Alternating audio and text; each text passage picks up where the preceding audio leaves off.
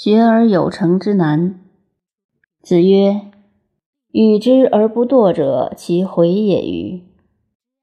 孔子说，在他的学生中，能依照他的教导去做而不懒惰的，只有颜回这一个学生。这句话好像很普通，但如果在教学上或在领导位置上工作久了，就可以体会到，这并不是一句简单的话。我们现在常常发现，有些年轻人吩咐他们去做一件事，譬如去照顾一位老年人，他有这个心，但没有这份热情，他会觉得是老师叫他去做的，而没有感觉到这件事情是他应该去做的，就只差了这么一点。讲理论时，他讲的和大家一样，知道应该爱人，应该尽心。但做起来是另外一回事。我和年轻的同学们说，许多社会上已经做了的事情，如张老师生命线这些，已经有人做了，不要再重复。你们应该去做一些需要做却还没有人做的事。据我的资料，一些老年人很可怜，子女不在身边，可以发动年轻人对老年人服务。绝不接受招待，自己带便当去。青年们都说得头头是道，但我告诉他们，要经得起往后的困难。有些老年人替他服务久了，他会觉得应该。第一次有感谢之意，第二次他觉得差不多，第三次也许你迟到了，他会骂人。那么年轻人还要准备行礼道歉，由此可知。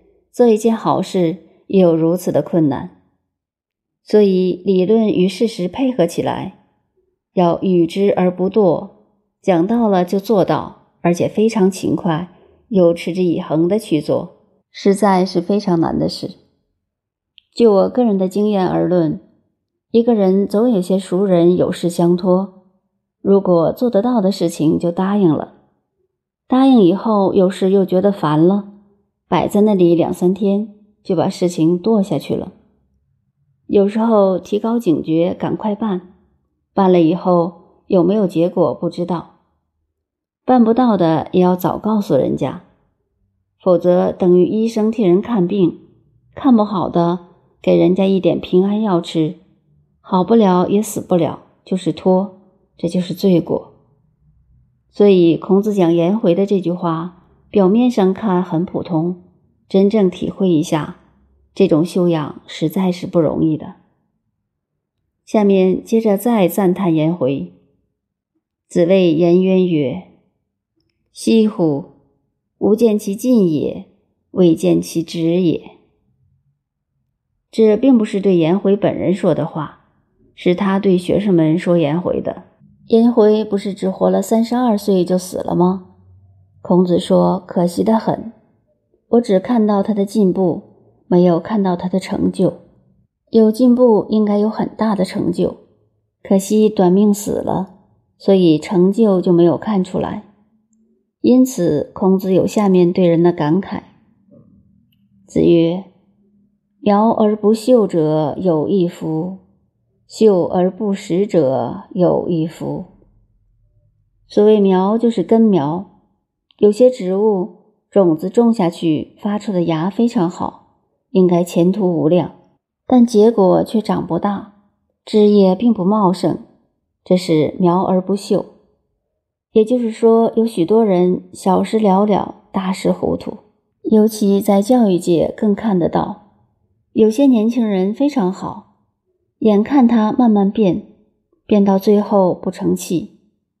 再更进一步是秀而不实。虽然花叶扶疏，但没有结出果实来。如果我们把这两句话回转来看看自己的人生，大多可以说是秀而不实的。在这个非常时代里，年轻时想如何如何，结果到了现在得了结论，晓得自己是起不了。而这个重点就是孔子上面所讲的“止无止也”。进吾往也，在乎自己，不关他人，尤其做学问更是如此。我们常看到年轻人文章写得好，有许多人寄以厚望。我说不见得，这就是苗而不秀，秀而不实。真正文章写得好，能称得上是一个文学家的，以整个人类文化历史看，古今中外不到二三百人。这仅就文章这一行而言，写了许多书的人，能流传的又有几本？这都是秀而不实。